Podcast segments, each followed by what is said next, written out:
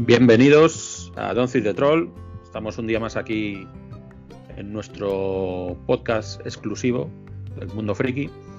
Y hoy vamos a empezar un- una nueva temática en, nuestro podcast porque vamos a hablar de, de una mitología, se podría decir, que, que todos los frikis llevamos, llevamos muy dentro o, que tenemos siempre hemos en algún momento la hemos no, nos hemos topado con ella que es la mitología de Dungeons and Dragons. Vamos a hablar sobre todos los, los mundos de este estupendo juego de rol que seguramente sea bastante más que un juego de rol. Y para ello hemos invitado al, al gran conocedor y sabedor del universo que es J de Friki Guías. Muy buenas, J, ¿cómo estás? Buenas, ¿qué tal? Pues venga, aquí vamos a hablar un poco de, de estos mundos con los que sin ellos, pues D&D no sería lo que es, desde luego. Está claro que, que el, el mito de Dungeons and Dragons, aparte de. No, no- no se cimienta solo en lo, digamos que en las mecánicas, ¿no? Está claro que incluso todos estos mundos, incluso en su día la serie de televisión que vimos de pequeños y, y un montón de, cosas relacionadas, pues que crearon el, el gran mito que es, que es Dungeons and Dragons. Entonces, si te parece, empezamos, como es el primer programa que, del que vamos a hablar sobre este tema, se nos ha ocurrido tocar un poco todos los escenarios de campaña, se podría decir oficiales, ¿no? que no sé si todos son oficiales o no, o unos más oficiales que otros, pero todos los escenarios que a lo largo de las décadas eh, se han creado para este juego.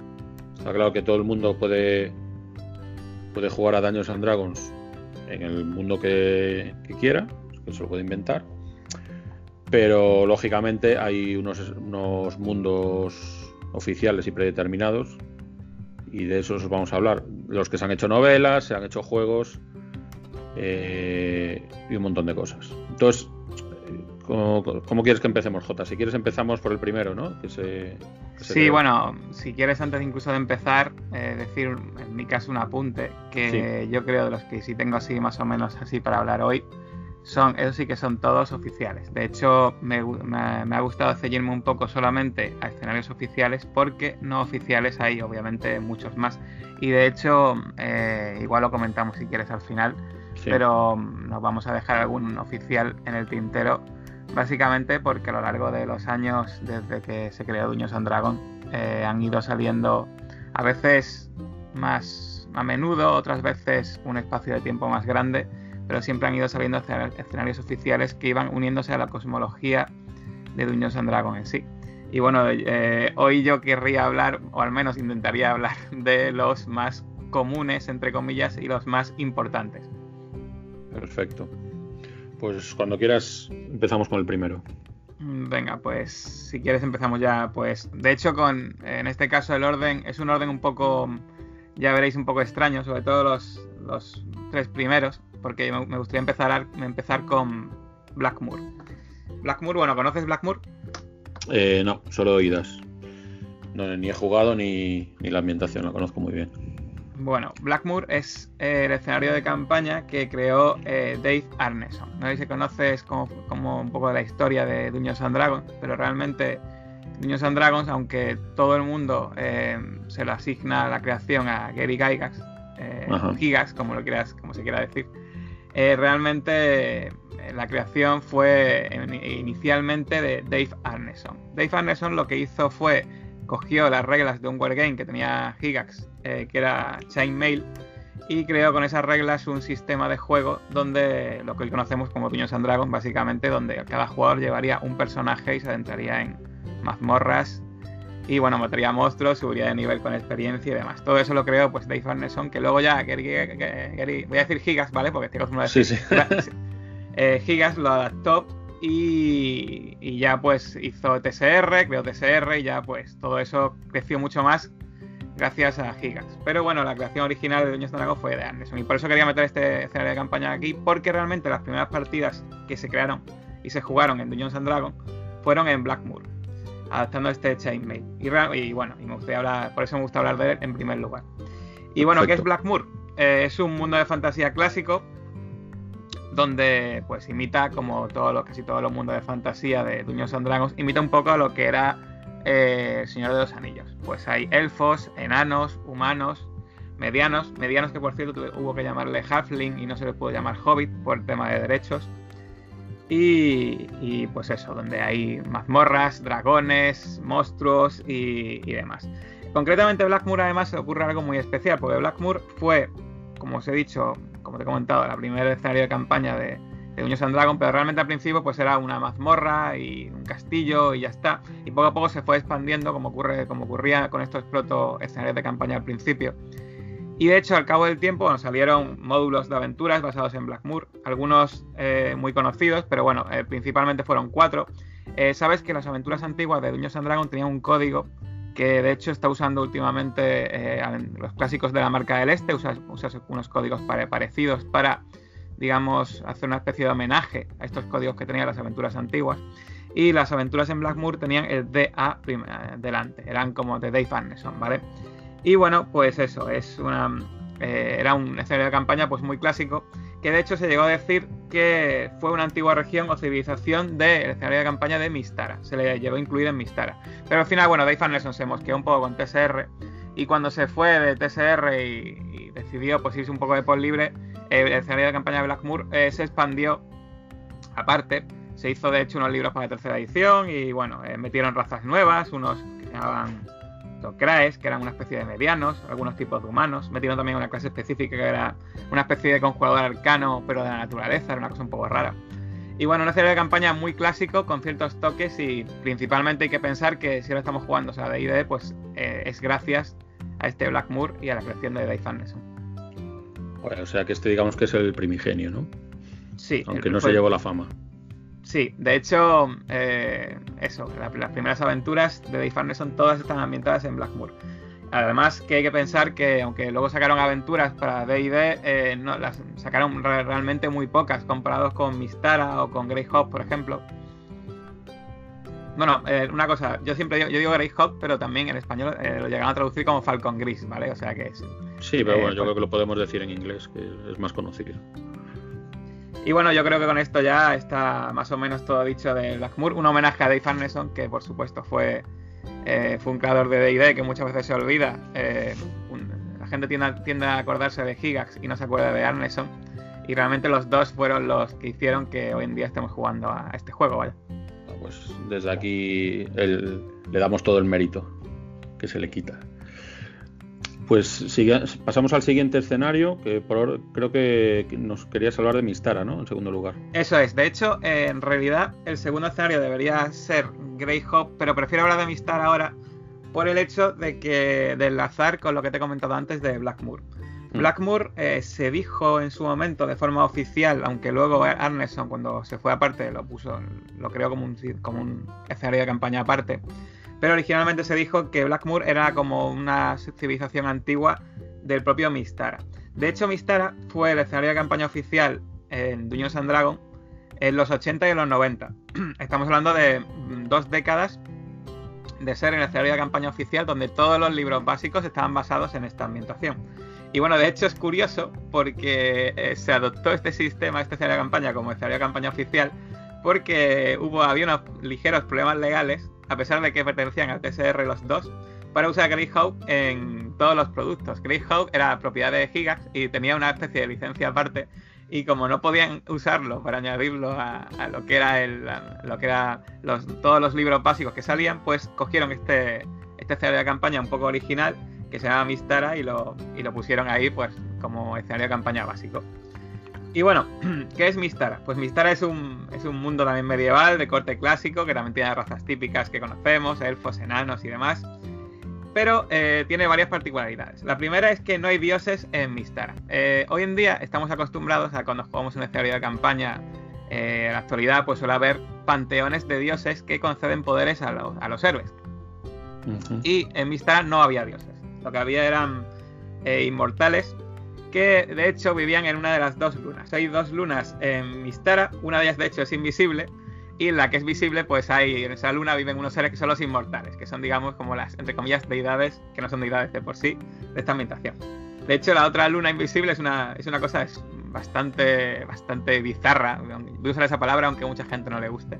Porque es una, es una luna invisible donde vive, donde vive una cultura parecida al Japón medieval, ¿vale? Es una cosa súper rara, ¿sabes? Pero es que además, en Vistara, una de las particularidades más curiosas y una de las cosas más, eh, características de lo que es este escenario de campaña es que el mundo es una especie, de, lo que es el planeta, está hueco. Y eh, bajo, el, bajo tierra, a, lo Julio Verne, eh, hay eh, una, una, especie de tierra de civilización iluminada por un sol rojo. Que este sol rojo y este mundo hueco es desconocido para la gente de la superficie, pero que hay civilizaciones debajo de tierra. Y bueno, hay de hecho bajo tierra los dinosaurios y cosas muy parecidas a lo que te puedes imaginar y te, puedes ver en las novelas de Julio Verne, ¿vale? Hmm. Así que esta, ambientación, te digo, es una ambientación pues muy muy curiosa, Mistara. Y este, por cierto, eh, Blackmoor yo no, he tenido el placer de jugar, pero Mistara sí que he alguna partida, sobre todo porque tiene dos de los módulos más conocidos y famosos de los antiguos de Dungeons and Dragons, que seguro que los conoces, que los conoces, vaya, o los conoce todo el mundo que los escuche, que son Isle of Dread y Keep of the Borderlands. Que esos son, de hecho, estas dos eh, aventuras han sido adaptadas a quinta edición en unos libros muy tochos eh, que son eh, Isla of Dread, de hecho fue el primer escenario de campaña de exploración de hexágonos, es, es eh, un pionero en ese sentido. Y esos dos pues están, ambientados en Mistara, ¿vale? Eh, si, los conocéis, si os suenan y lo habéis jugado, pues que sepáis que habéis jugado en Mistara.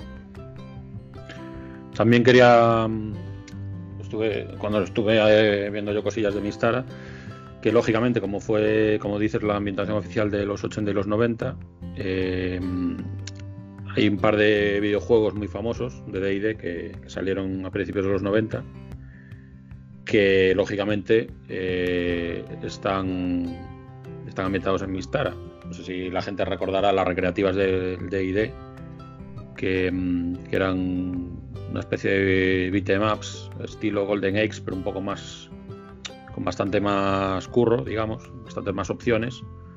Y mm, lógicamente estos, estos juegos se basaron en Mistara y salió creo que hace una especie de recopilación hace unos años para no sé si para consola también creo que fue para consola que se llama Crónicas de Mistara y que también se puede conseguir en Steam fácilmente. O sea que los que os gusten los videojuegos retro sepáis que Mistara es la, inspiración de, de los juegos de D&D famosos bueno, pues estos juegos que tanto, tanta moneda de 5 duros echamos en su momento, ¿no? Ya ves. bueno, pues, bueno, pues pasamos al tercero, ¿no? Eso es. Si quieres, al tercer escenario de campaña que ahora sí va a ser Greyhawk, ¿no? Sí, que de hecho este mucha gente lo considera el escenario de campaña más importante de Dungeons and Dragons. Eh, porque, bueno, fue el escenario de campaña de, que creó Gary Gygax y, o Gary Gygax y eh, que de hecho empezó creando el castillo Greyhawk y luego pues ya empezó a expandirlo creando esta ambientación tan sumamente pues prolífica se puede decir. Nada, es una... ¿Qué es Greyhawk? Pues Greyhawk es como, como todas estas dos ambientaciones que hemos visto antes, es una ambientación de corte clásico, pero esta ambientación eh, eh Gigax le hizo que fuese muy parecida y se ambientase mucho a las novelas de, de Morcock. ¿Conoces el Rick de Maldivoné y todo eso, no? Sí pues eh, son, pues eh, al igual que ocurre en esas novelas, eh, nos encontramos un mundo con mucha corrupción, donde la magia es tremendamente peligrosa, donde la gente en general es bastante maliciosa. Y eso es Greyhawk en general, es una ambientación pues fantástico medieval, también con elfos, enanos y demás, pero con la gente es, una ambientación un poco más oscura de lo que solemos pensar en la ambientación de Dungeons and Dragons. Y bueno, además, pues introdujo muchas cosas muy, muy. Eh, que hoy en día, pues digamos que son canon prácticamente de DD, pero que en su momento no existían y las metió esta ambientación. Como por ejemplo fue la infraoscuridad. La primera vez que se metió la infraoscuridad fue en Greyhawk. Que de hecho ahora, pues todo el tema de los y, y, todo eso lo vemos muy común, pero de aquellas, pues pensar que lo creó, lo creó Greyhawk. Y también una cosa que introdujo esta ambientación fue el tema de los dioses. Hoy en día pues, vemos el tema de los panteones de los dioses, que concedan poderes a los clérigos y todo eso lo vemos como algo muy común. Pero de aquellas pues fue una idea muy buena que se le ocurrió ahí a, Gigax y lo introdujo en esta ambientación. Y de hecho eh, creó dioses que hoy en día están prácticamente en todas las ambientaciones como son pues Tiamat, ¿vale? Moradin, eh, Lord, la diosa de los Drow, eh, Corelon que es el dios este de los elfos. Todos estos dioses que hoy en día son tan increíblemente conocidos, pues se crearon para Greyhawk en su momento. Aparte, bueno, aparte de dioses muy típicos de Greyhawk, como Bokop y todos estos, ya sabéis que son dioses.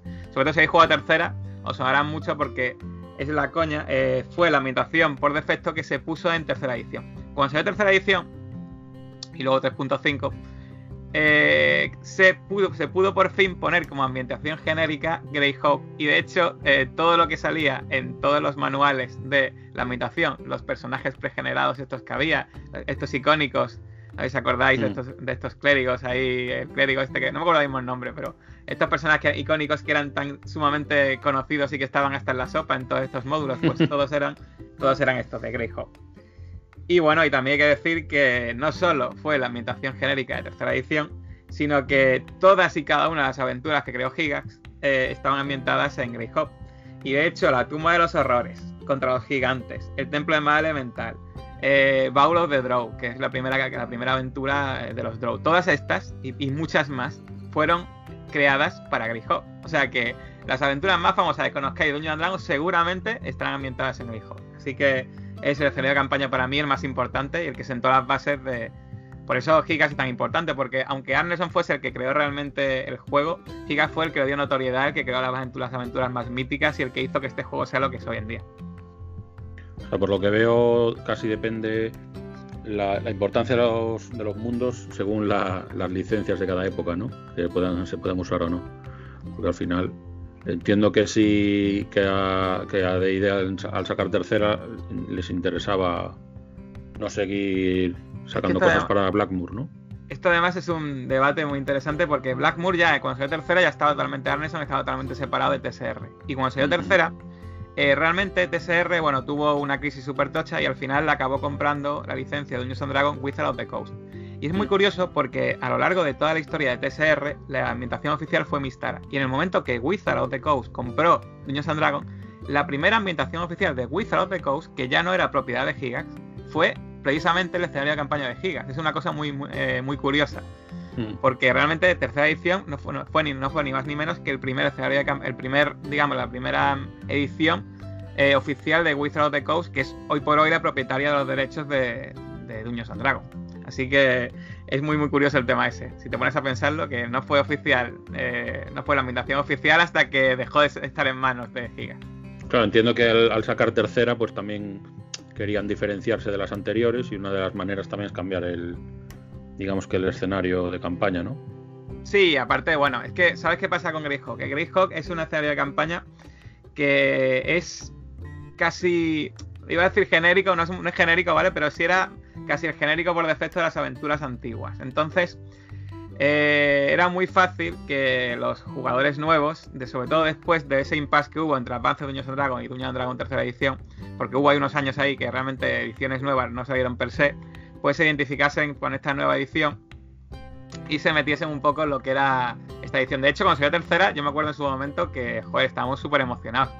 Porque hacía mucho que no salía una edición de Dungeons Dragon y, y bueno, y todo lo que prometía, y de hecho, bajo mi punto de vista, tercera edición fue una edición excepcional, vaya. A pesar de que mucha gente está en contra del movimiento táctico, empezó a, empezó a obligar a utilizar lo que era eh, lo que es las miniaturas y lo que son las rejillas de las, las cuadrículas de, para moverte. Empezó, digamos, a obligarte, entre comillas, a usarlas, algo que no pasaba en segunda edición, en la Panzer. Y hay, hubo mucha gente que le produjo rechazo inicialmente eso en su momento. Pero hoy en día, ¿quién juega Dungeons Dragon y no usa miniaturas o algo similar, ¿sabes? Y tú piensas que realmente ahí fue cuando se medio estandarizó, por decirlo así, ¿sabes?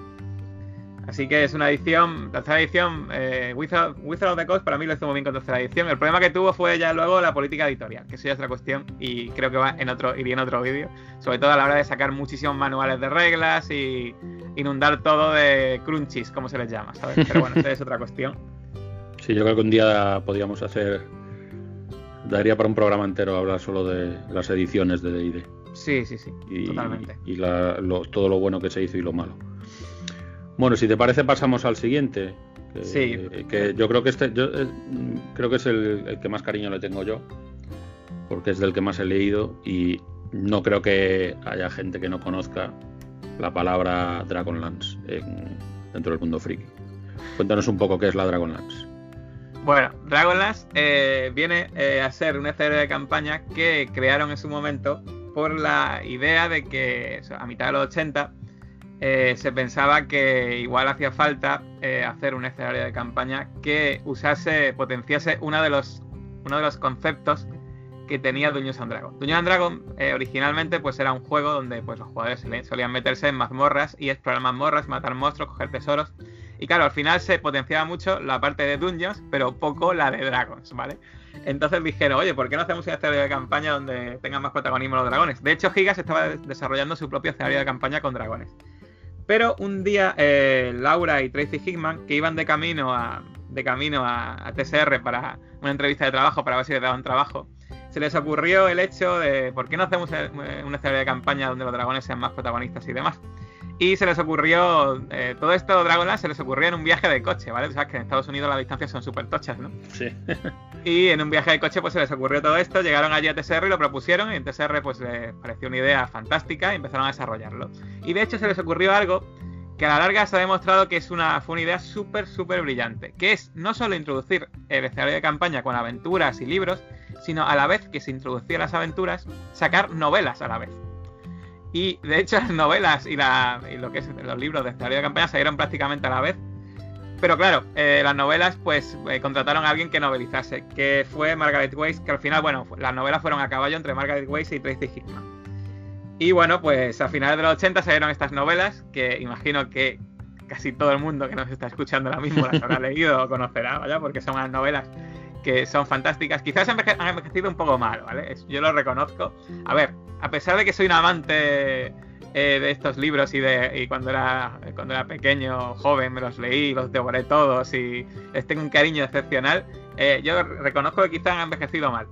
Pero es, eh, es, vamos, son maravillosos, vaya, fueron maravillosos en su momento.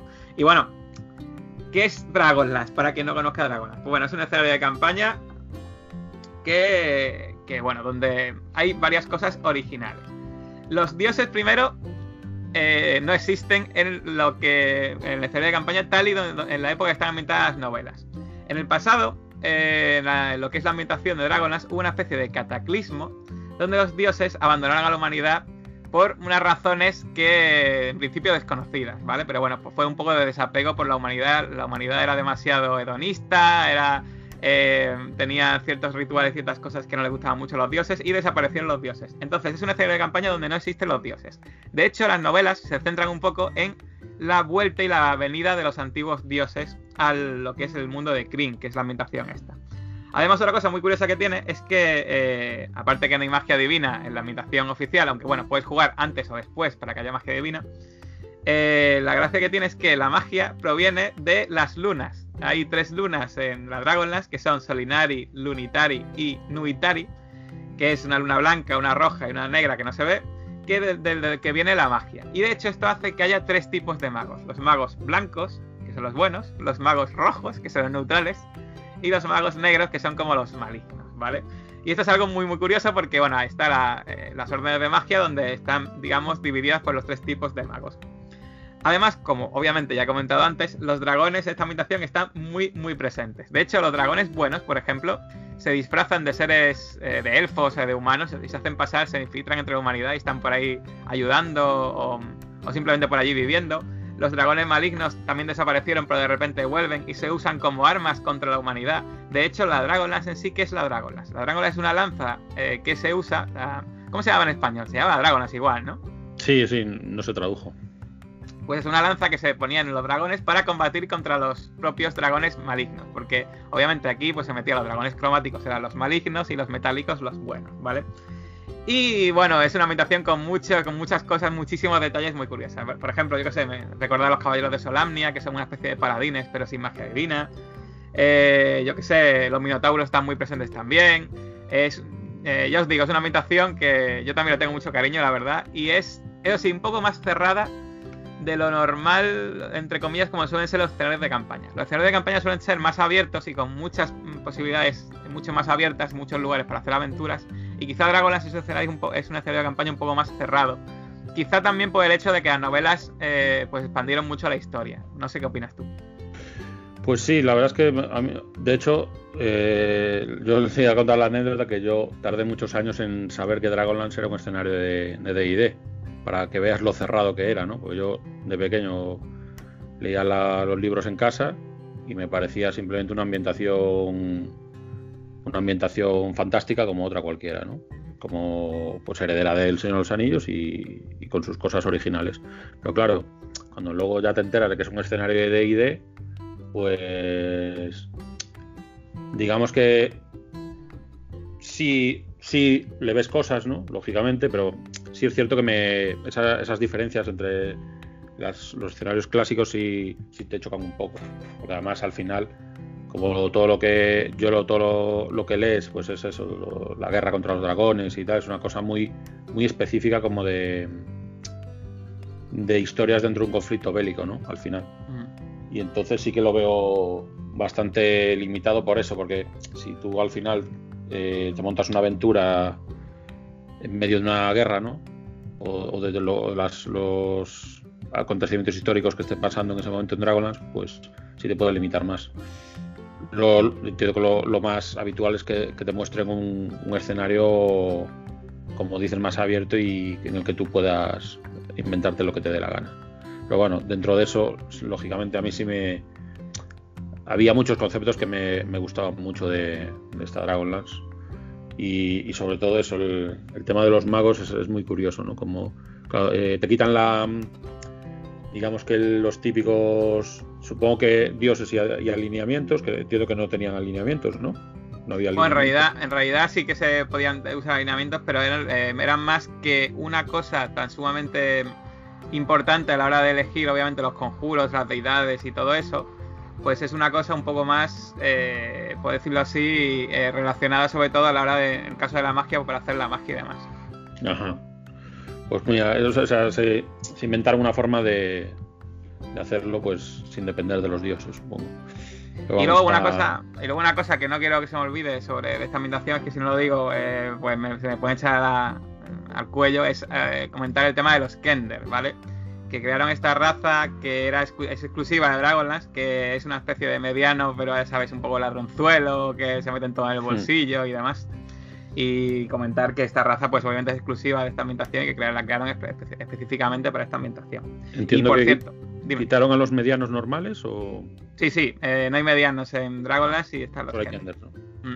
Y una cosa también eh, muy interesante es que metieron que se podía jugar las, lo que es los libros de crónicas de la Dragonlance. Se pueden jugar como aventura, que eran aventuras oficiales, que de hecho las adaptaron a tercera edición, las adaptaron a cuarta.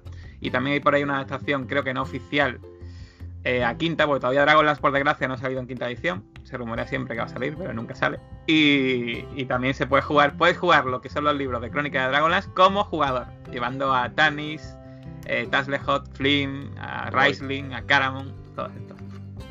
Muy guay.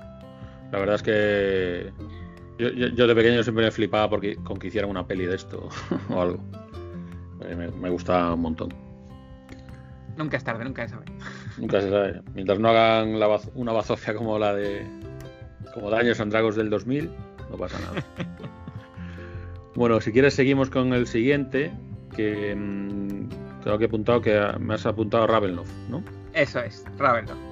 Ravenloft además quería comentarlo porque eh, en realidad es anterior a... Bueno, anterior entre comillas a Dragonlance. Pero es que eh, los autores son Tracy y Laura Hickman, que os sonarán, pues hemos comentado hace un momento de Tracy Hickman, que bueno, los dos que se inventaron la Dragonlance en un viaje de coche, pues se inventaron también eh. Eh, en este caso, eh, la coña de Raveloff, la creación de Raveloff, es que está, Tracy Kickman estaba un día jugando a Dungeons and Dragons con unos amigos. Y Dungeons and Dragons, pues antiguamente, pues ya os digo, era. Te metes en el dungeon, entras en una habitación, matas a los monstruos, coges tesoro, sigues entrando a otra habitación, matas monstruos, coges tesoros, etcétera, ¿no? Y un día jugando, pues se encontraron un grupo de orcos o algo así, entraron a una habitación y se encontraron un vampiro. Mataron al vampiro, lo saquearon, después siguieron y había después de la siguiente habitación había un cubo gelatinoso, etcétera, ¿no? Y entonces un día volviendo a casa eh, habló con Laura y dijo, ¿qué haría un vampiro en un, en un dungeon rodeado de orcos y de cubos gelatinosos? ¿Qué pintaba ahí un vampiro? Esto no tiene sentido.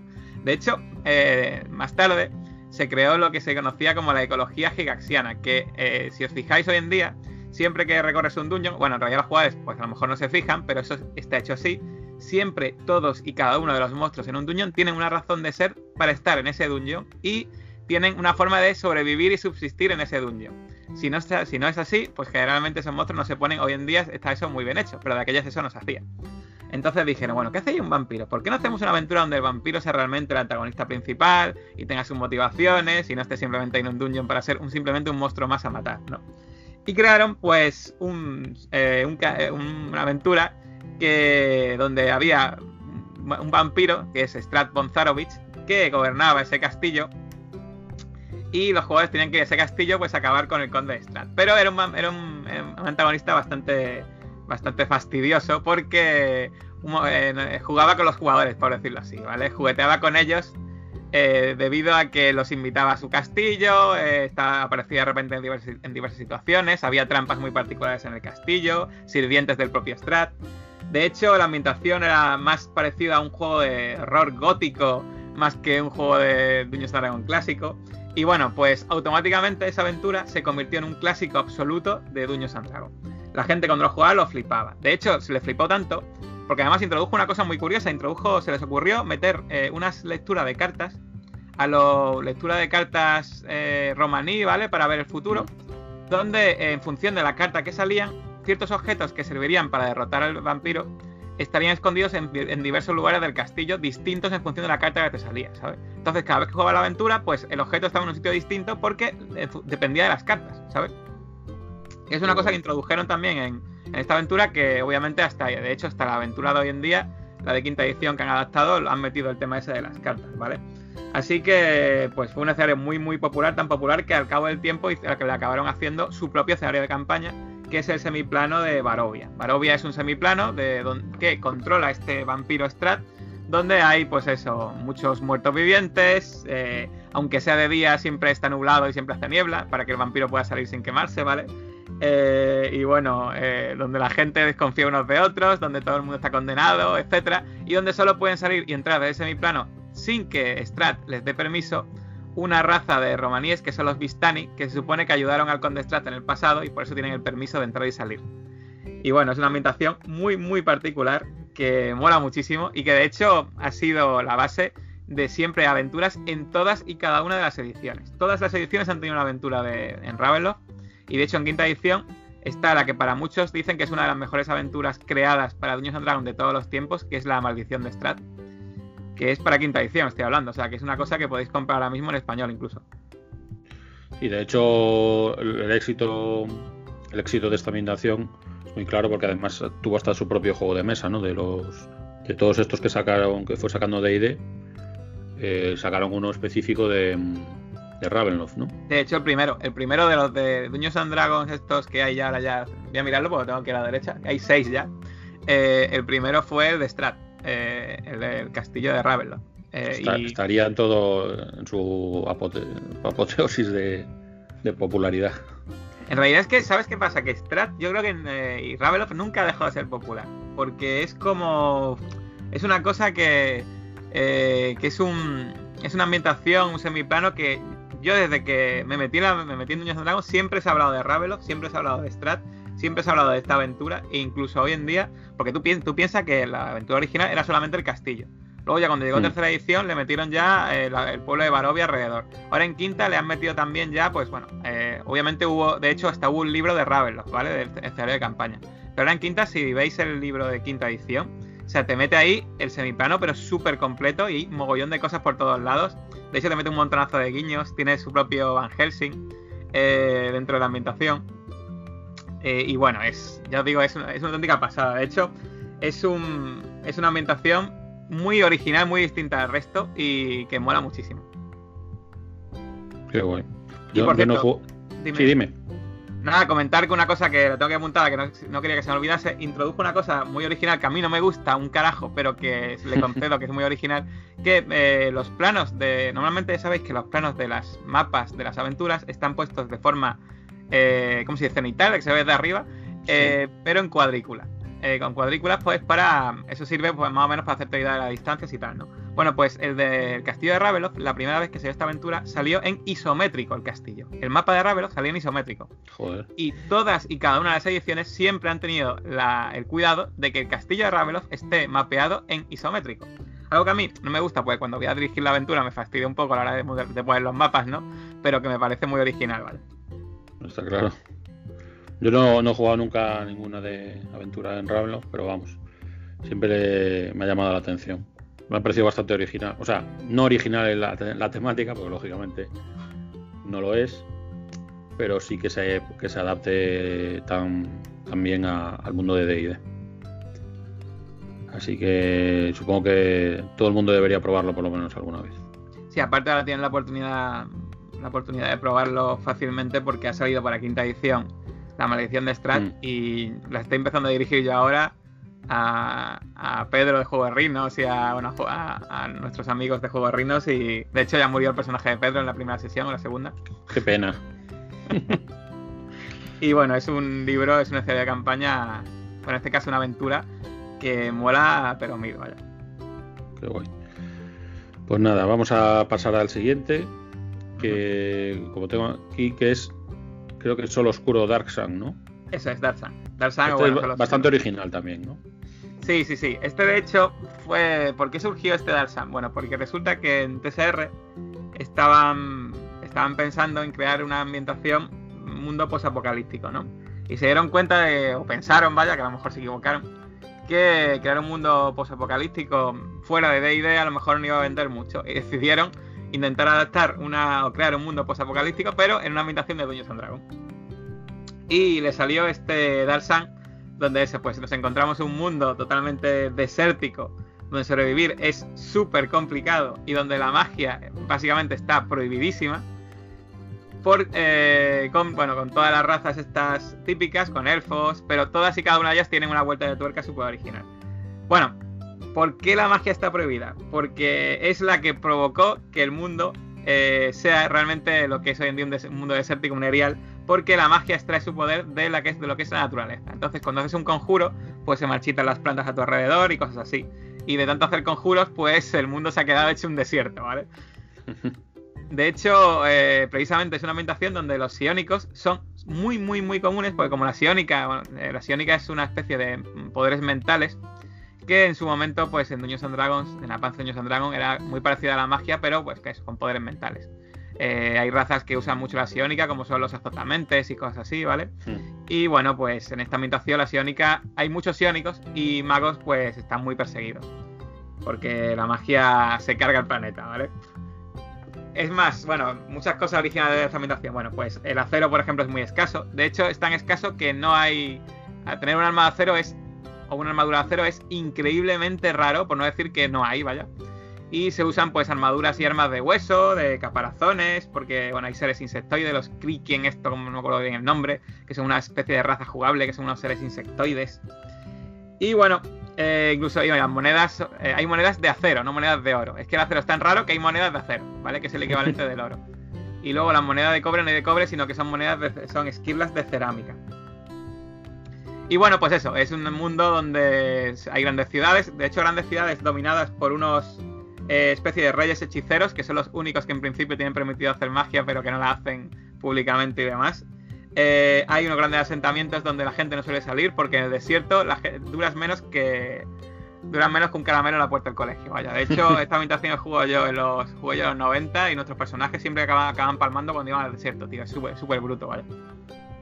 Qué bueno. Eh, es, y bueno, hay, hay la- todas las razas típicas tienen una vuelta de tuerca muy original. Los elfos, por ejemplo, son esclavistas y bueno, hay, eh, hay dinosaurios para montar, hay, es todo muy original, vaya, este Darsan. ¿Lo has probado, poco- Darsan? No, he leído alguna cosilla, pero no he llegado a jugarlo. Parece una mezcla como de Day y Mad Max, ¿no? Una cosa así. Eso es, eso es, un- muy buena definición. Es una especie de D&D y más más ahí todo junto.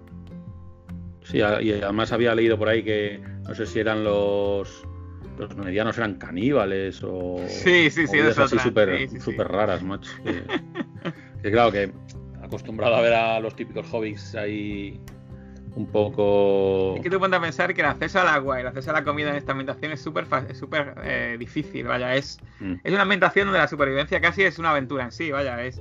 Eh, es más, recuerdo que, que, había la coña de no, eh, no, salir al desierto hasta tener cierto nivel, porque si no te van a coger los esclavistas y, y, ya está, y te van a coger y se acabó tu personaje, tío. Es una ambientación muy, muy, muy chunga, vaya. A lo mejor recomendada para expertos, ¿no? sí, o para expertos, o, para que le guste el rollo así en plan posapocalíptico, pero quiera jugar de ID, pues está Darsan. De hecho, es una ambientación. Dime. No, también iba a decir que también en su día sacaron sus, tuvo sus novelas, ¿no? La misma época que no contacto éxito como las de la Dragonlance, pero, pero sí hubo novelas de Dark Sun, yo me acuerdo que las veía por ahí en las librerías. De hecho, Dark Sun desde segunda edición siempre ha tenido siempre ha tenido libros y alguna cosilla, eh, pero en quinta todavía no ha salido nada y siempre se está rumoreando, al igual que se rumorea con la Dragonlance o con alguna otra ambientación de que va a acabar saliendo el libro, el libro de escenario de campaña, pero por ahora no ha salido. Eh, el último que salió fue el de cuarta edición y bueno, pues es, yo creo que es un escenario de campaña que es mm, cuanto menos interesante y yo creo que para nuevos jugadores que les gusten el rollo posapocalíptico les puede ir muy bien. De hecho, bueno, en, España tenemos eh, tenemos ahora eh, Shadowlands ha sacado eh, unas, unas aventuras que está, es un mundo creado por sí mismos, pero que está muy basado también, muy, muy aproximado a este Dark Sun. Y si os gustan, pues este jugar en esta ambientación en quinta edición, pues podéis echar manos a estas, estos módulos que ha sacado que ha sacado Shadowland ahora, que son aventuras pues en un escenario de campaña muy parecido a este Dark Sun. mira, yo creo que si, si, si quieres al final del programa hacemos un repaso, cuando repasemos los, todos los escenarios, incluso los que solo nombremos, de todo lo que ha salido para quinta y lo que podría salir y todo eso. Vale, vale. Y, ahora pasamos, si quieres, al siguiente. Que, como tengo aquí, bueno, esto ya es. Son palabras mayores, ¿no? Sí, Vamos a hablar de los reinos olvidados, famosos de reinos hecho, olvidados. Sí, de hecho lo he metido tan tarde por una razón sencilla. Y es que este escenario de campaña eh, es ni más ni menos que el escenario de campaña que engloba a todo, por decirlo así. Bueno, Reinos, ¿cómo se creó Reinos? Pues Reinos lo creó Ed, Greenwood.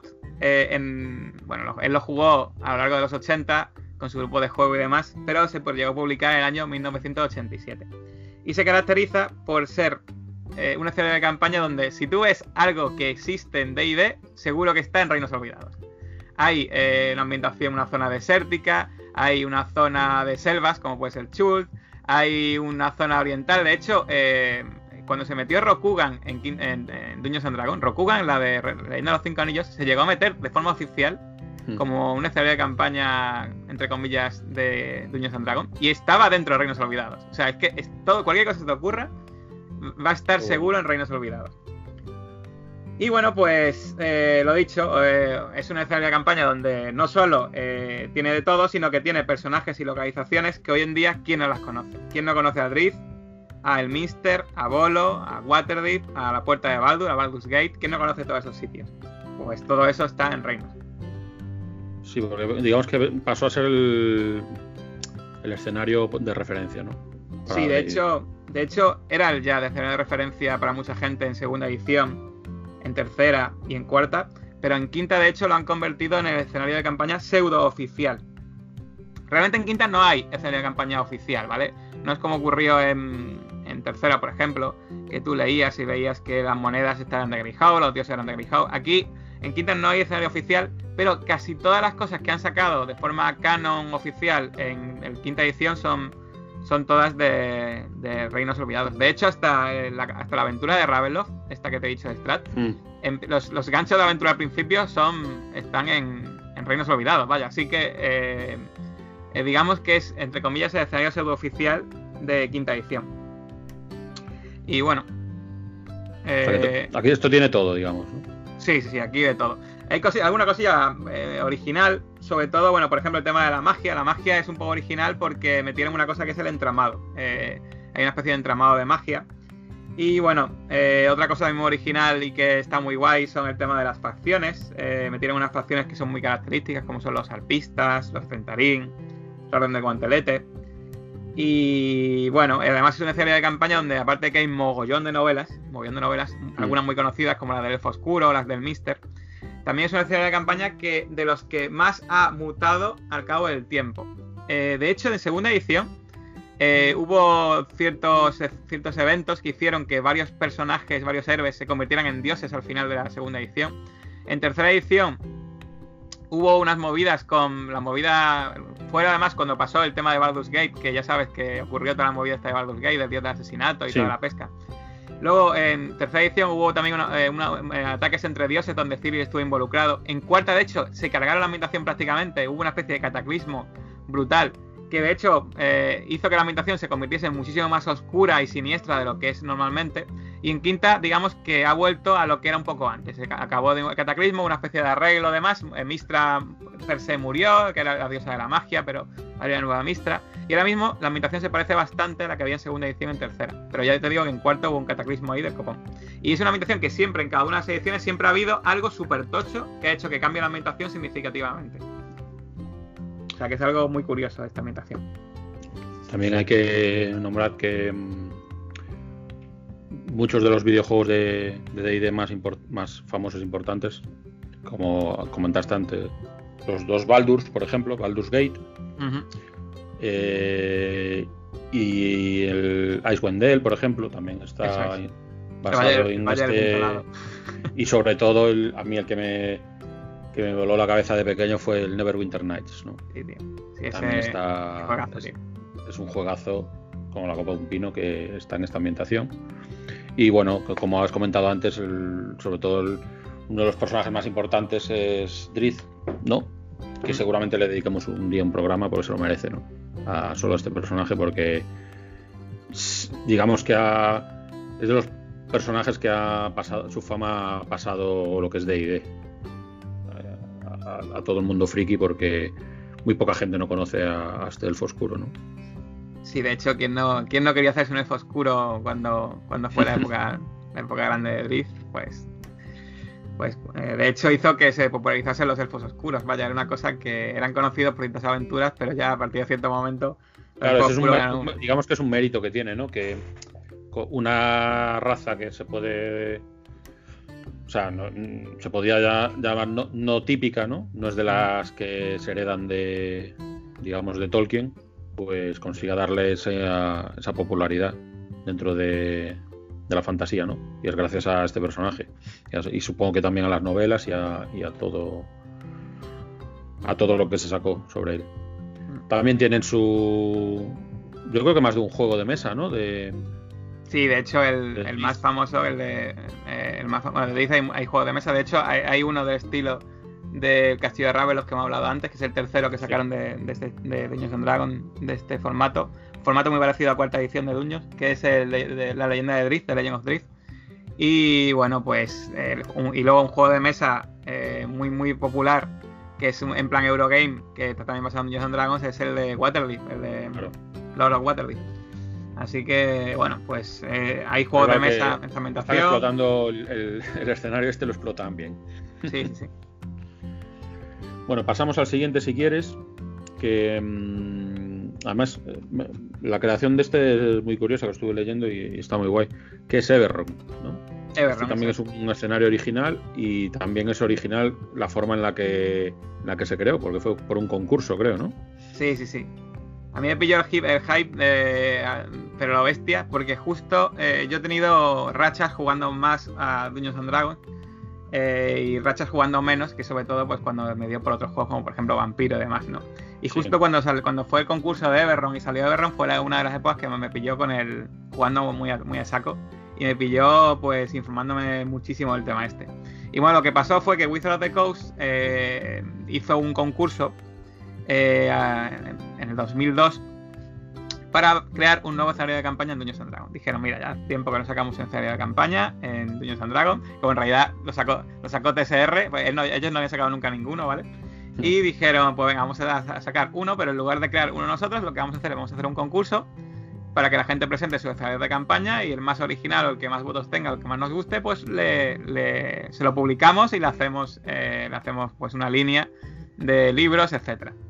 Y se presentaron varios hasta que llegaron tres finalistas y uno de los tres finalistas fue este, este Everron, creado por Keith Baker, que lo acabó publicando en 2004. Y es una serie de campaña, pues, muy, muy, muy original. Este sí que le has dado tú bastante, ¿no? Eh, o sea, lo que es jugar, no, pero sí he estado ahí muy informándome mucho de él leyendo de él, porque me mola mucho la idea de, digamos, de el concepto este tecnológico, que el punto tecnológico que le mete. Eso es, porque es ¿en qué se, qué se diferencia del resto de escenarios de campaña? Bueno, lo primero es que es un escenario de campaña donde la magia es tan común que se usa como si fuese una tecnología. Eh, de hecho, hay trenes que usan elementales para, viajar de un lado a otro. Hay ascensores mágicos. De hecho, hay una ciudad que se llama Sharm, que está construida en vertical en lugar de horizontal, donde hay torres voladoras que usan la magia para mantenerse en el aire. Hay servicio de mensajería mágica. Tú vas ahí, una especie de servicio de correos y usa la magia para enviar, para enviar mensajes. Y bueno, digamos que es como si se usase todo lo que te puedes imaginar que se puede usar la magia para facilitar la vida, pues la magia se usa para todo eso. Y eh, de hecho, esto hace que haya una especie como de gremios mágicos que son los que controlan todos y cada uno de estos conceptos. Y además introdujeron lo que eran las marcas del dragón. Hay una especie de tatuajes que generalmente están asociados a una familia y esa familia es la que perteneciente a ese gremio que la de controlar ese tipo de magia, ese tipo de servicio mágico eh, concreto. Y ahí pues se metieron pues estas marcas de esta especie de tatuajes que pueden llevar los jugadores y les pueden dar ciertos poderes mágicos concretos. Y bueno, eh, es un mundo donde está, ya os digo, donde la magia está súper presente. De hecho, eh, es como decir, al igual que hoy en día está muy de moda decir, por ejemplo, juego a, la llamada de chulo, juego a eh, los juegos en versión más clásica o los juegos en versión más pulp, que es la palabra pulp, pues este mundo es, digamos, un Dungeons and Dragons pulp, donde puedes encontrarte peleas en barcos voladores, eh, pues eh, un, combate en una ciudad flotante con ascensores voladores y conjuros de un lado para otro. Ideas, ideas muy pulp, pues te las puedes encontrar en este mundo. Así que es una cosa eh, muy, muy, muy, muy, muy, muy molona. Y bueno, de hecho, aprovechando todo este tema de la magia, de la magia tan sumamente común, pues se metieron varios conceptos muy guays. Uno de ellos fue, bueno, metieron cuatro razas nuevas, pero a mí una me gusta especialmente que es la raza de los forjados, que son una especie de constructos vivientes que se usaron en la guerra pasada, porque hay cinco naciones súper importantes, bueno, había cinco naciones súper importantes, y en la guerra pues empezaron a usar unos constructos forjados que eran como eh, constructos vivientes. Y bueno, pues ahí pues, los jugadores pueden jugar con un constructo, que siempre mola eso. Aparte de los cambiantes, los Karastar y los replicantes. Que bueno, los replicantes son como una especie de doppelganger, los Karastar una especie de sionicos y los cambiantes una especie de como medio medio animales, medio humanos, que tienen rasgos animales y demás, ¿vale? Y bueno, una clase que metieron, que era el artífice, porque de hecho el tema este de la magia, como es tan común, pues hay una, hay una clase que usa todo este tipo de mejoras mágicas y, y artefactos mágicos, pues para usarlo en lo que es el combate y las aventuras, ¿vale? Y lo dicho, es una ambientación que mola mucho porque ya no es solo el hecho de que se metieron, eh, se dieron una vuelta de tuerca a las razas más típicas. De hecho, hicieron que habían, hay naciones en Everron que son naciones de monstruos que se pueden usar como, eh, como razas jugables. Hicieron el hecho de que la ambientación antigua hubo una especie de guerra entre cinco naciones y ahora hay una especie de calma chicha de paz, pero es una paz, ya sabes, lo típico, eh, hmm. con guerra fría de fondo. Además, una de las naciones que era Cire quedó totalmente arrasada y hoy en día es una especie de erial donde hay conjuros vivientes que están por ahí dando vueltas y, es, y no se sabe muy bien qué es lo que le pasó a Cire, ¿vale? Es una cosa también que tiene esta ambientación, tiene mucho misterio. Y bueno, eh, a mí personalmente me mola un montón, me pillé en su momento, te digo, de lleno el hype, me pillé todo lo que iba saliendo en su momento y, me encanta esta ambientación. Y de hecho ya ha salido para quinta el libro, así que eso mola un montón. Sí, eh, salió hace poco en, castellano, está también, ya, ¿no?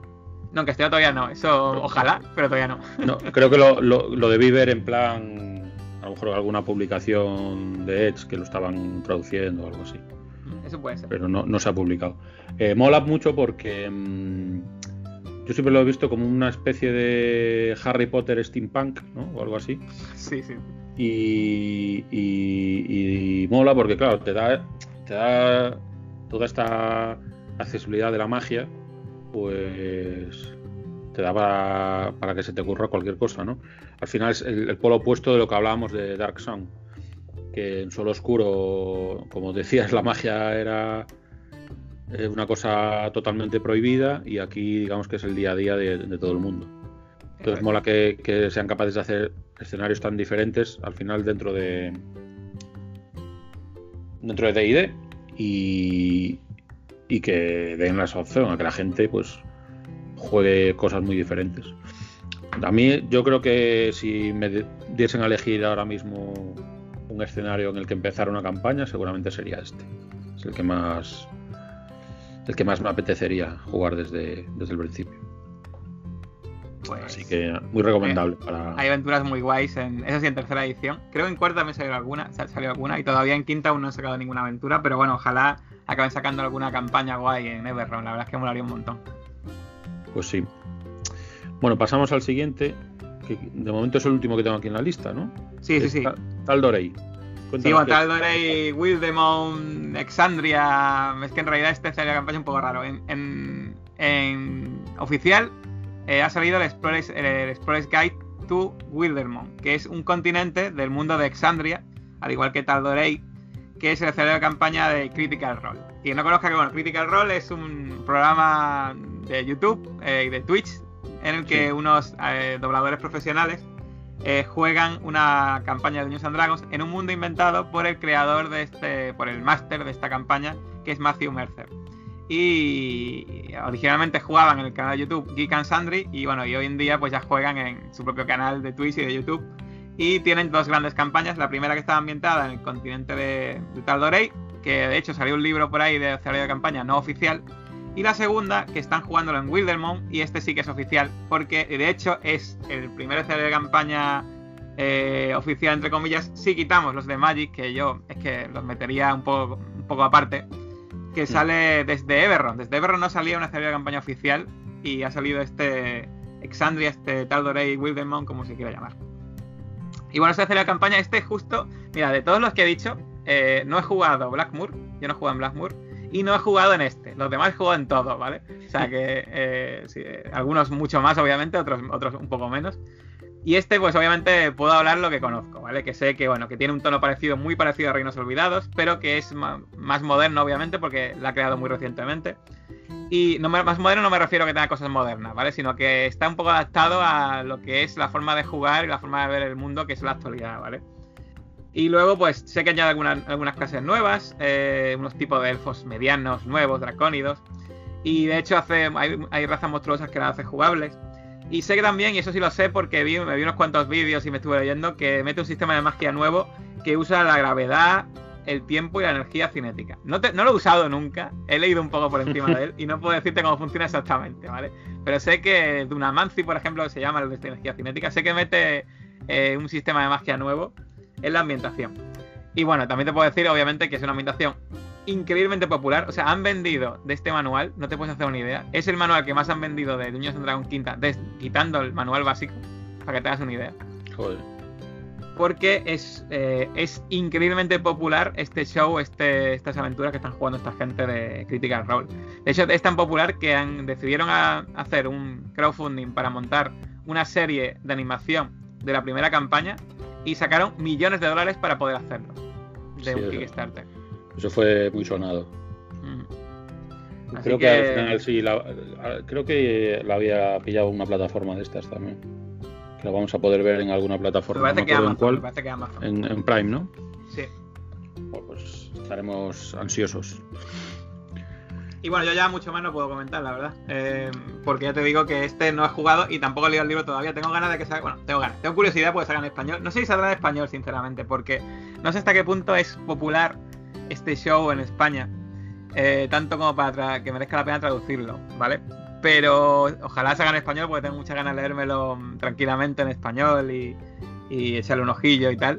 Y porque le, he hecho un vistacillo, un vistacillo a todo lo que hay por ahí en internet en inglés y a las, entrevistas a Matthew Mercer. He visto algún, algún capítulo de mm. Critical Role. Yo no soy un seguidor de Critical Role, ¿vale? Yo no he visto toda la, temporada entera, he visto algún capítulo suelto. Pero tengo mucha curiosidad por esta ambientación. Pues habrá que estar atentos para, para ver si sacan algo aquí. Bueno, pues más o menos hemos hablado de los más importantes. Si quieres, nombramos así alguno que nos hemos dejado, que tampoco vamos a, hablar. Sí, yo tengo, aquí apuntado, yo tengo aquí apuntado cinco, de hecho, para nombrar así. Si quieres, los nombro así Sí, los nombramos simplemente para que la gente sepa que, que existe. ¿Empiezo? Sí, sí. Pues mira, por ejemplo, tengo aquí apuntado Spelljammer, que es una ambientación de ciencia ficción usando magia.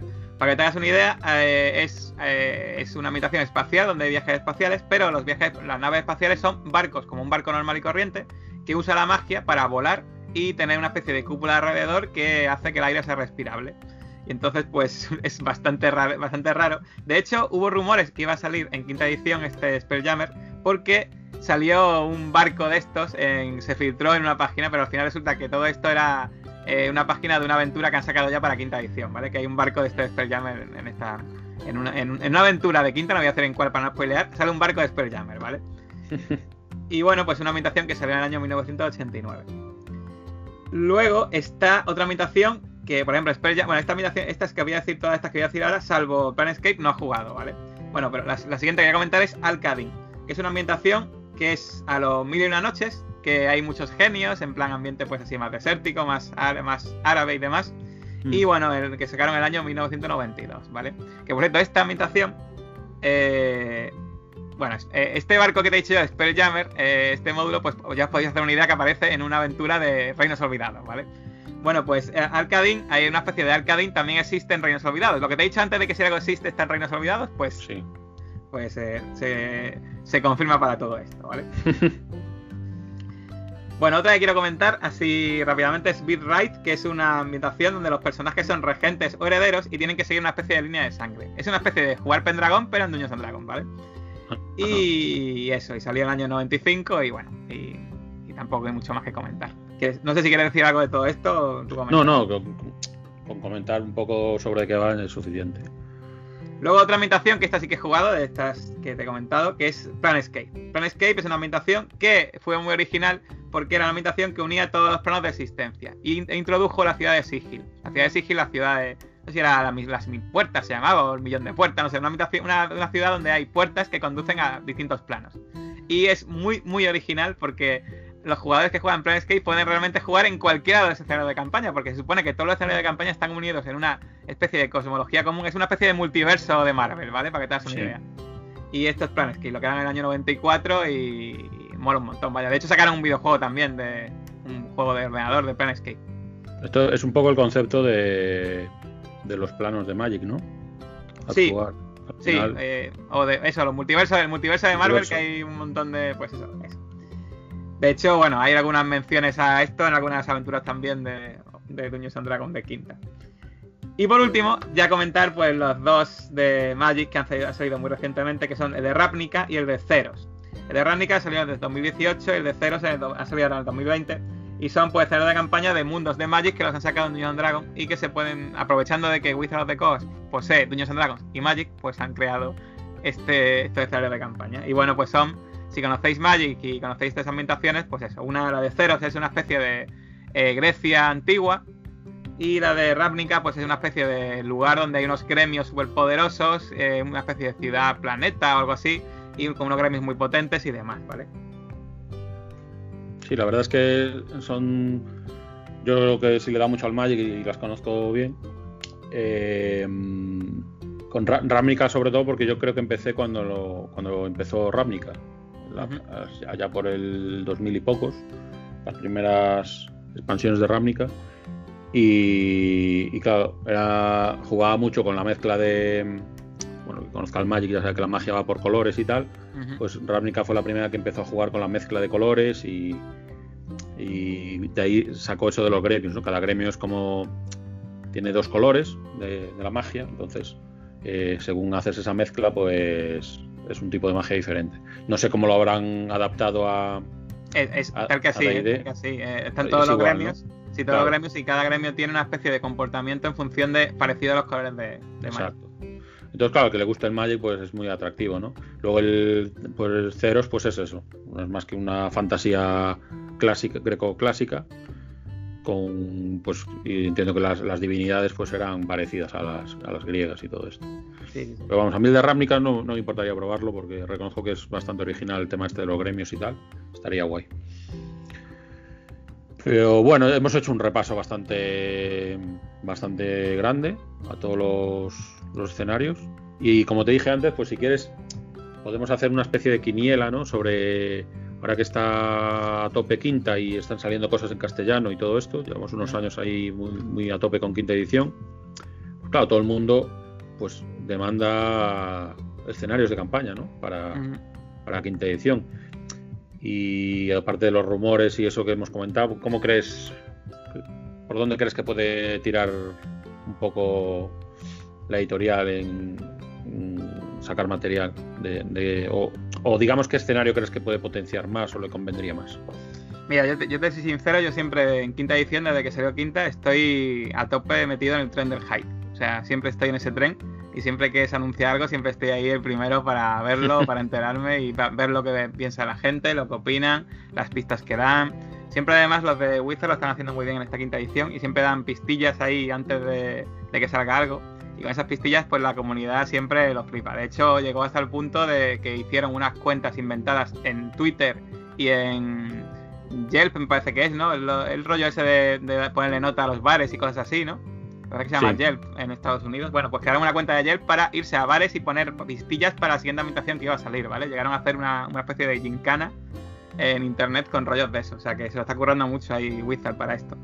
Y sinceramente es muy difícil saber lo que va a venir. Ahora, eh, cuando salió la de Wildermont, eh, la escenario de campaña de Matthew Mercer, se sabía que iban a anunciar una escenario de campaña, pero nadie sabía cuál era.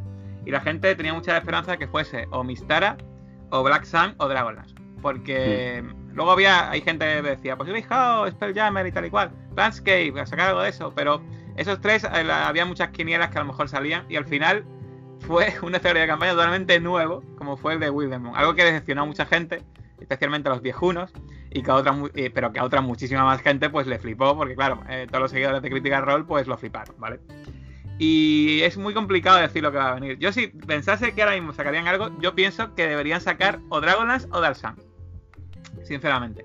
Porque son dos escenarios de campaña que siempre han, venido acompañando a lo que es la ambientación.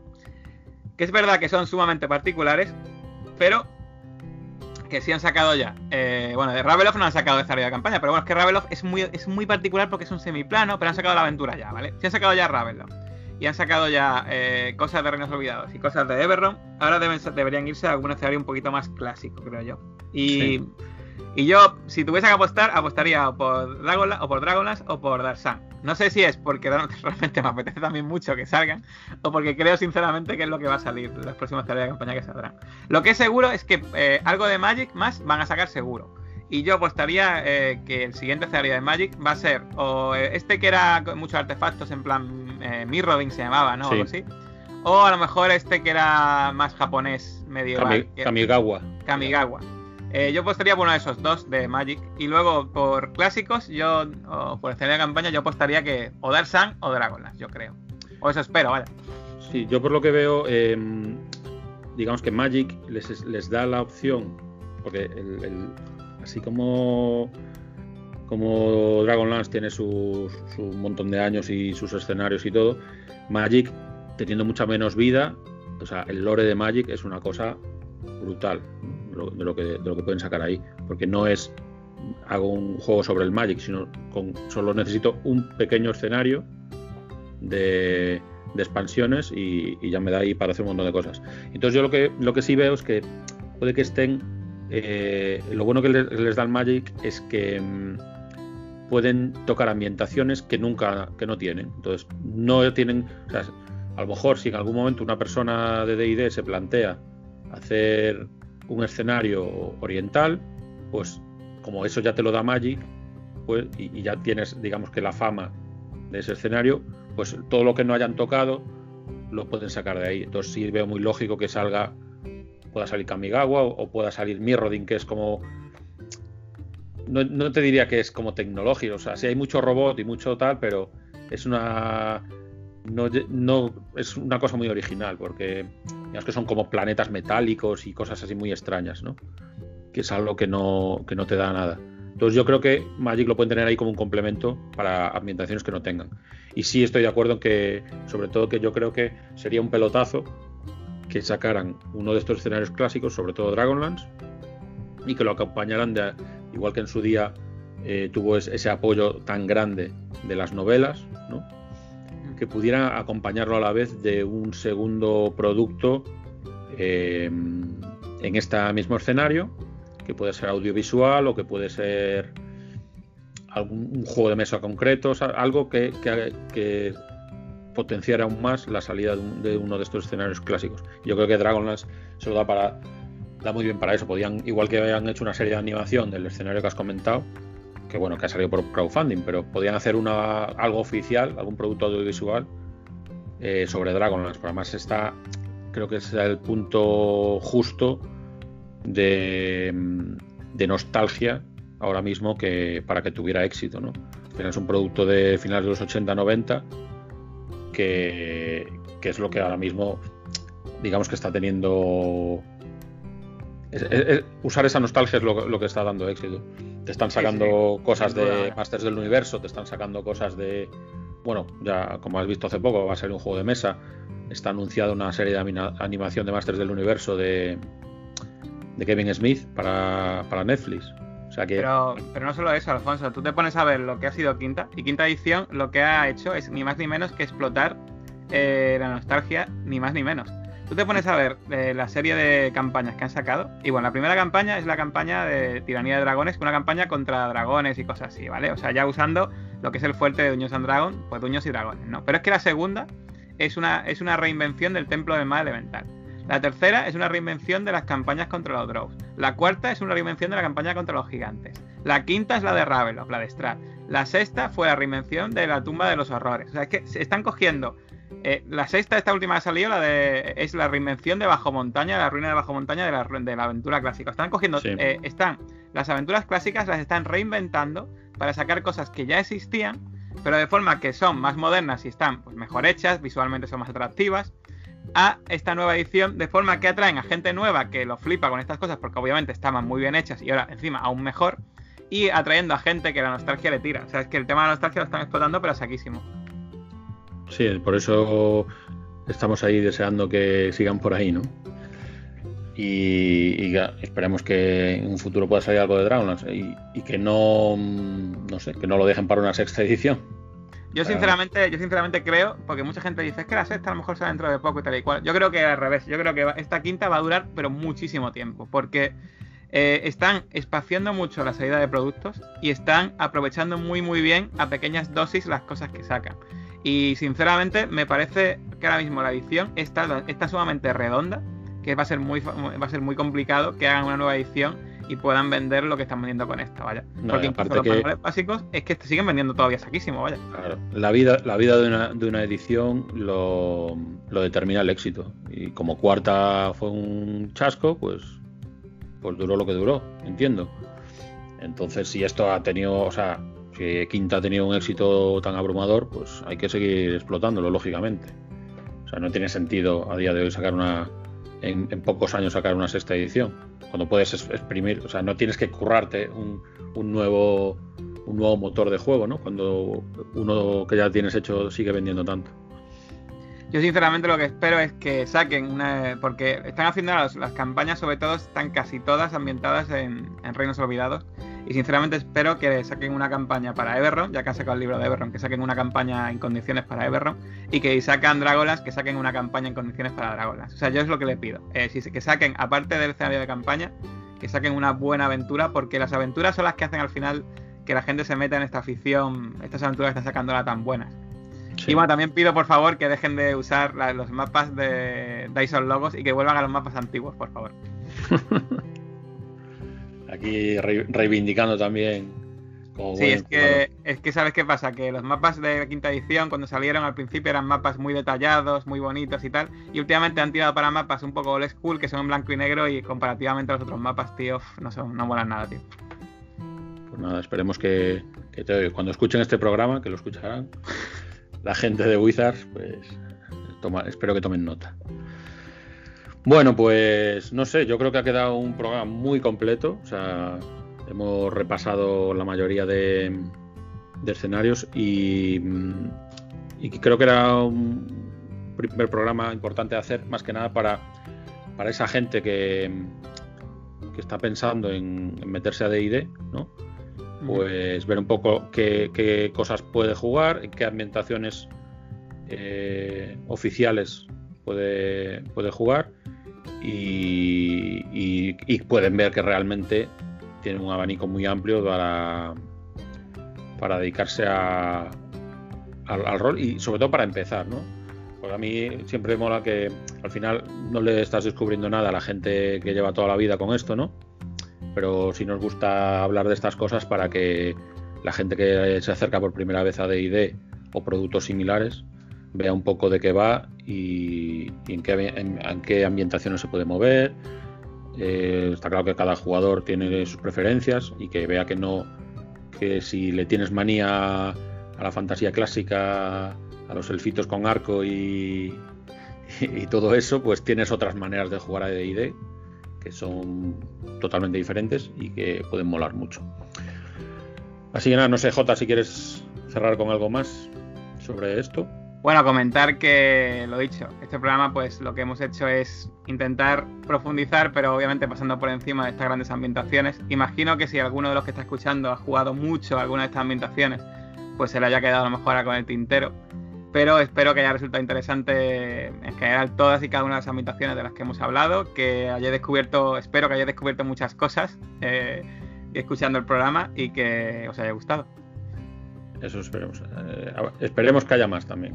Si J quiere y se lo ha pasado bien, eh, esperemos que, otro día venga por aquí a hablar de DD. si te parece, voy a hacer una cosa que hago también en los podcasts de la Tierra Media, que es animar a la gente a que en los comentarios pues, nos ponga preguntas sobre DD, sobre todo eh, sobre ambientación o de lo que queráis, porque seguramente hablaremos de, de todo pero eso, que si os gusta algún personaje en concreto, algún tema en concreto, eh, alguna edición de la que se quiera hablar, pues nos lo ponéis en los comentarios y ahí podemos ir sacando cosillas que seguramente hay muchos temas de interés dentro de, todos los años que son de Dungeons and Dragons y, y, podemos hablar de muchas cosas. Menos, yo creo que menos de la peli del 2000, que la vamos a vetar. ¿No? Esa película creo que. Eh, podemos, podemos hablar de ella. Eh, eh, yo puedo decir una frase: no la veáis. no es la peor película de la historia, porque también está ahí Dragon Ball Evolution. Pero bueno, ahí le anda. Puede que esté en el top 3. Para mí, yo creo que sí que fue la película más, más decepcionante de mi vida. Así que, pues, así que con esto digo todo. lo, único bueno que tiene es que si tú veías el tráiler y lo mal hechos que estaban los dragones, ya te con eso era suficiente para ahorrarte la película, porque ver esos efectos especiales en el año 2000, cuando ya se estaban haciendo cosas tan guays, fue sí, cuando, cuando, ya, cuando ya hacían seis años que se vio Parque Jurásico, ¿no? Parque Jurásico, o, acabas de ver, eh, bueno, entiendo que será un ese presupuesto, pero vamos, esa peli salió de, o sea, yo creo que decidieron hacerla porque vieron que se estaba rodando en los anillos, ¿no? Porque por otra cosa, pero vamos ahora, dice que van a hacer una peli ya en condiciones, así que esperemos que guay. Esperemos. Yo lo que espero es. Yo. A ver, aquí no somos nadie para dar, pero. Cualquier producto audiovisual siempre es bien recibido, lógicamente. Si luego es una mierda, pues se dice y ya está. Pero yo recomendaría siempre, pues eso, centrarse en cosas más concretas, porque una peli de Drift puede ser muy molona, una peli de la Dragonlance, una serie de Everron. O sea, hay muchas cosas de las que podría, se podrían hacer y que podrían quedar muy guays y no simplemente decir, venga, voy a hacer aquí una pseudo comedia adolescente cutre con efectos especiales del año 90 y... del año 90, no, del año 80 más bien, pero Sí, pues vaya, dragones, macho. Es acojonante. O sea, hubiesen puesto, se hubiesen quitado fotogramas de la serie de Tiamat, de la serie de dibujos, y hubiesen quedado mejor, que los hubiesen pegado ahí, como las pelis de Roger Rabbit, ¿sabes? Pues igual, eso hubiese quedado mejor que los efectos que, que se hicieron en esa peli. Pero bueno. Pues nada, Jota, un placer. Muchas gracias por, venir al programa. Igualmente, muchas gracias por invitar. Ya sabes que esta es tu casa siempre y, todo lo que sea friquear será, será bien recibido. Gracias por todo. Muy bien, me alegro mucho porque me lo paso muy bien. Y nada, pues nos vemos y nos escuchamos en Don't Fit, the, Troll. Me cuesta, pero lo conseguiré decir. Don't Fit the Troll. Este Ramón que se inventa nombres un poco difíciles. Y nada, nos, nos escuchamos y nos vemos pronto también en YouTube. Un abrazo. Hasta luego.